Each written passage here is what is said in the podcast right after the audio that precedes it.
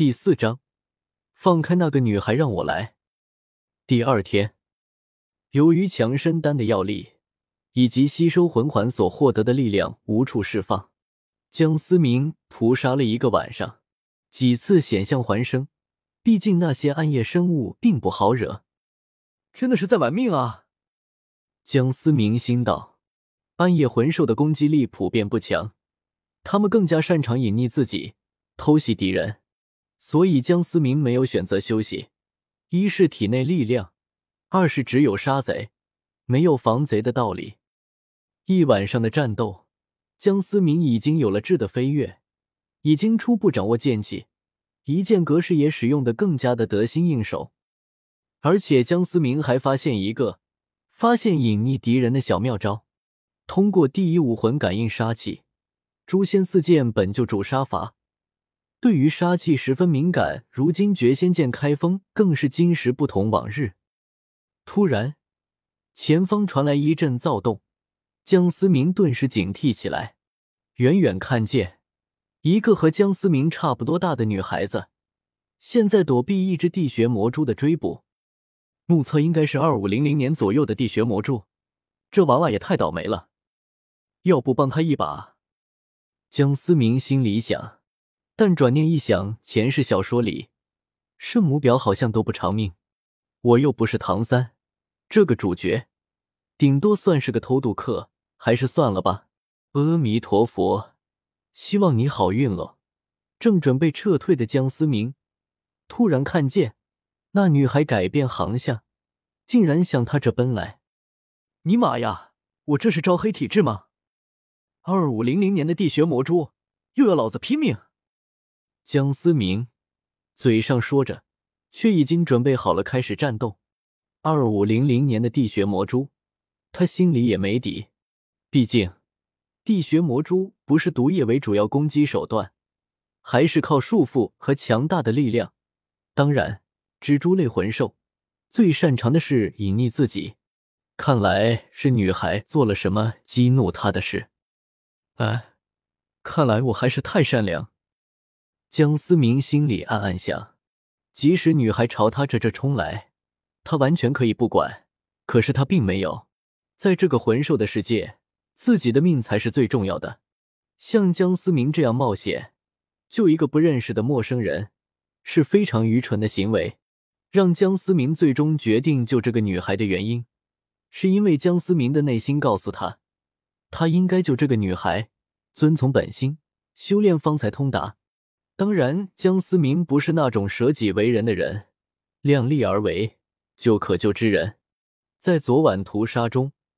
江思明曾经击杀一头二零零零年左右的幽灵豹，论实力比这头地穴魔蛛弱多少？地穴魔蛛头顶一排的眼睛闪烁着阵阵凶光，女孩左臂受伤，血流不止，艰难的向前奔跑。女孩的双脚越来越无力，仿佛快要倒下，而地穴魔蛛并没有想这样就结束女孩之命。他并不想女孩就这样简单的死去。江思明抓住机会，偷袭一招一剑格式斩断地穴魔蛛的四条腿。地穴魔蛛发出一阵哀嚎，轰然向左倒下，嘴中突射出一片蛛网，将女孩包裹，快速将女孩拉入口中。江思明又是一剑斩断蜘蛛网，回手掏，甩手一剑切断地穴魔蛛。另外四条腿，最后一剑终结了地穴魔蛛。短短十几秒，战斗就已经结束，并不是说地穴魔蛛有多弱，而是出奇制胜。若是与他展开拉锯战，江思明未必是他的对手。毕竟地穴魔蛛是隐匿的高手，若是盯上江思明，那江思明可真就是寝食难安了。江思明。抱起已经昏睡的女孩，女孩脸庞精致，像是瓷娃娃一般，眉头紧锁，气质高冷，应该不是普通魂师。根据女孩的衣着，江思明肯定这姑娘不是普通人。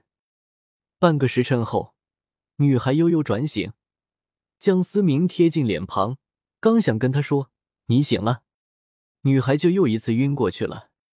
卧槽，什么意思？是哥们长太丑了吗？好歹我可是冒险救了你啊！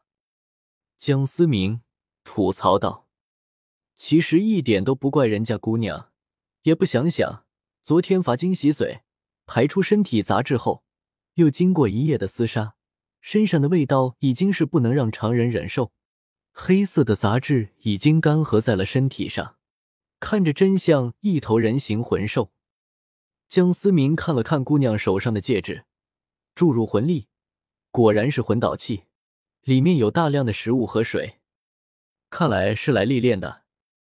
江思明心里暗道：这姑娘身份应该不简单，说不定是哪个大势力的掌上明珠。可是锻炼方式也太凶残了吧！管他呢，只要不惹上我，干我何事？江思明想，随即他抱起女孩。将她一同带出星斗大森林。姑娘，江湖路远，有缘再见。江思明对着还在昏迷中的女孩说道。江思明走后，女孩突然睁开眼睛，望着江思明离开的方向。江思明早就意识到女孩已经醒了，否则既然救了她，又怎么会再弃他于危险之地呢？现在我是不是该想想怎么和小三他们解释呢？江思明苦笑道：“首先，江思明得找个地方清理一下自己。江思明没有选择用女孩戒指里的水，是不想她轻易认出自己，引起不必要的麻烦。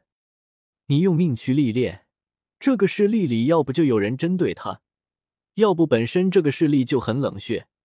所以，江思明无论如何都不想躺进这趟浑水里。我要洗澡澡啊，洗洗更漂亮。”太舒服了，从来没有发现泡澡这么舒服。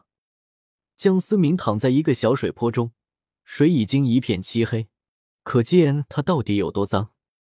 洗完澡后，江思明回到了诺丁城，在回诺丁学院的路上，一直在想该如何解释他的第一魂环。如果暴露是千年魂环，肯定会引起不必要的轰动。江思明遵从猥琐发育。四十级之前不想暴露自己，可以越级吸收的能力。以现在的水平，二五零零年魂兽相当于三十七级左右的魂师。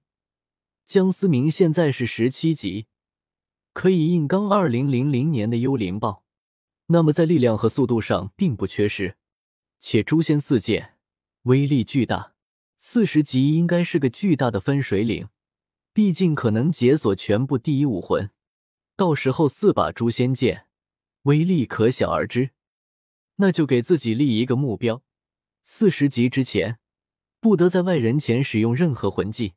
并不是江思明无信任大师以及小三他们，只是这件事已经超越了魂师正常的吸收范围太多，就像是有人将一百块钱当一万块钱花出去的效果，那这个人必将是众矢之的。